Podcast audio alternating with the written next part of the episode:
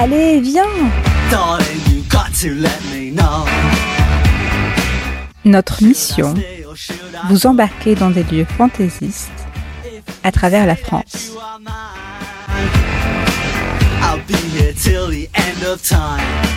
Avec Nawel.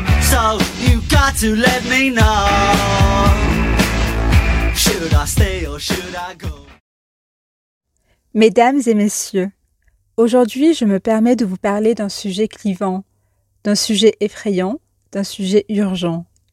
Urgent car nous n'avons plus le temps, plus le temps de chercher, chercher l'amour. Je ressens une envie, une envie irrésistible de vivre une soirée unique et mémorable. Puisque nous sommes de passage, alors nous soyons passage. Je fumerai une vogue avec un regard hautain, vide mais hautain. Cet homme sera attentionné. Vous savez, c'est le truc que vous faites avant de nous ken et qui disparaît juste après. Oui, la considération, j'aime bien. Enfin, c'est un concept sympa.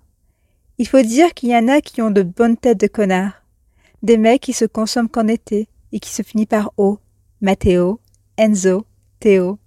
Parler avec Enzo me donnait l'impression de couler lentement au fond de l'océan.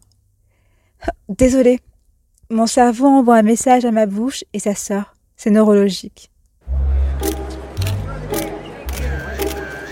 J'ai alors pensé au grand bal masqué du château de Versailles. Vous savez, cette soirée où tout le monde se déguise en noble du XVIIIe siècle et fait semblant d'être riche pendant quelques heures.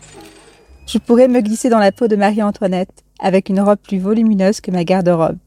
Mais bon, parlons un peu de ses prix, ou plutôt de ces montagnes russes financières.